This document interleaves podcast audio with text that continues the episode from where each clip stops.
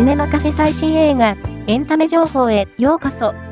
この番組は、映画、海外ドラマ、テレビ、最新のエンタメ情報をお届けする番組です。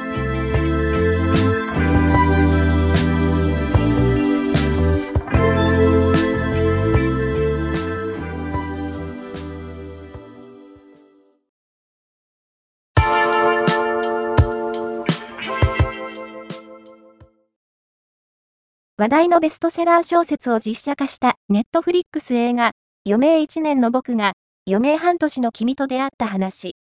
の制作が決定。2024年に配信されることが分かった。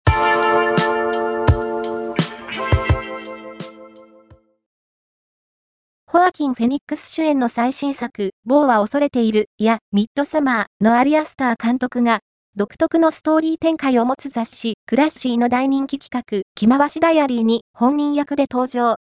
映画宣伝担当、2分する山崎宏奈とのコラボが実現した。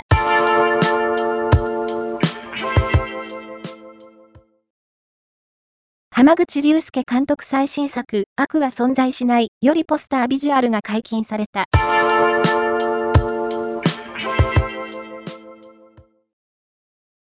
ハリウッドのストライキの影響で、昨年7月から11月まで制作を中断していたデッドプールさんの撮影がついに完了したことが分かった。